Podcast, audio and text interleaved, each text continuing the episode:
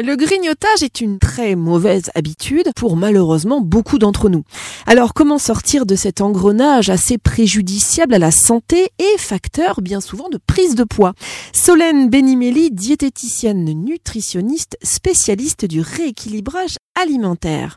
Alors, pour la professionnelle que vous êtes, euh, Solène, quelle est la définition du grignotage? Alors, je considère le grignotage par un acte de manger dans un contexte en dehors d'un repas et de façon imprévue. La raison peut être diverse, une tentation avec le collègue qui ramène un croissant dans la matinée, par exemple, une sensation de faim qui pousse à grignoter un petit biscuit, etc. Pour faire simple, la notion de grignotage est associée à la notion de non maîtrisé, non organisé, et l'on peut grignoter du sucré comme du salé. Alors, le grignotage euh, est donc euh, une mauvaise habitude.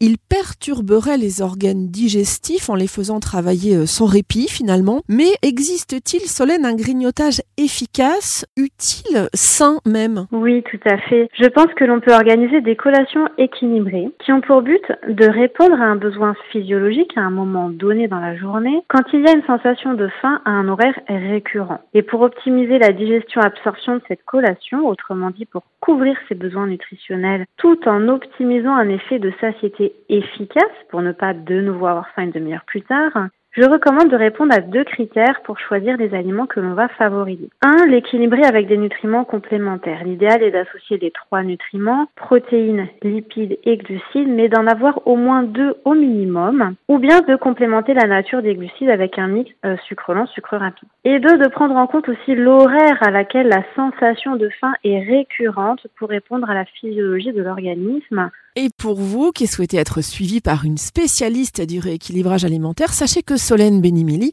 accompagne les personnes désireuses de s'engager dans cette démarche.